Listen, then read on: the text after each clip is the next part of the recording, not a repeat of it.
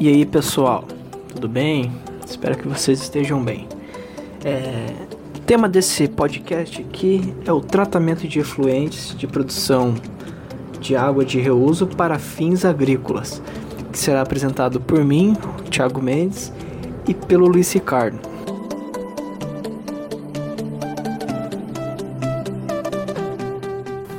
O reuso de águas pode trazer benefícios econômicos, sociais e ambientais, sendo uma alternativa mais sustentável para a disposição dos efluentes tratados. Um exemplo de aplicação é a agricultura, que é o setor que mais consome água no planeta, cerca de 70% da água potável, o que aponta para a necessidade de buscar meios eficazes para a diminuição desse uso. O efluente mais adequado para aplicação na agricultura é o esgoto doméstico, devido à sua composição e seus valores nutricionais.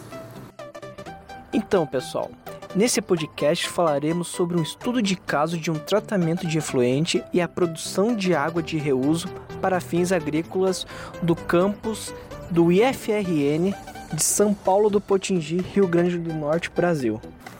Este estudo foi desenvolvido no campus do Instituto Federal de Educação, Ciência e Tecnologia do Rio Grande do Norte, de São Paulo de Potengi, situado a 71 quilômetros da capital de Natal, Rio Grande do Norte.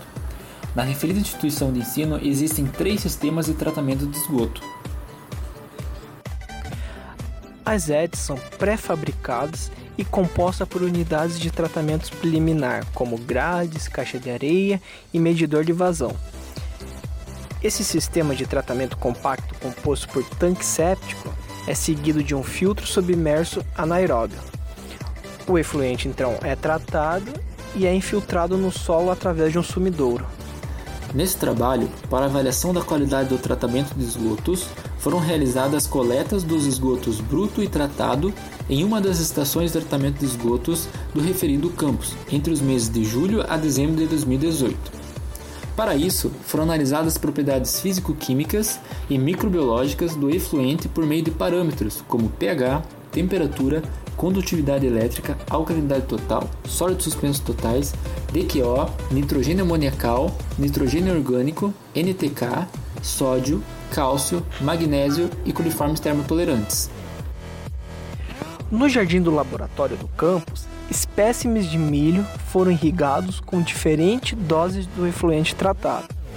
E bons resultados foram obtidos quando essa água tratada foi utilizada para irrigar a cultura. Em resumo, foram obtidos resultados satisfatórios dentro da faixa esperada de tais sistemas. Alguns parâmetros são de suma importância para a fertirrigação, como coliformes termotolerantes, que tiveram uma remoção de 47%, nitrogênio orgânico com 76% e DQO com 75%.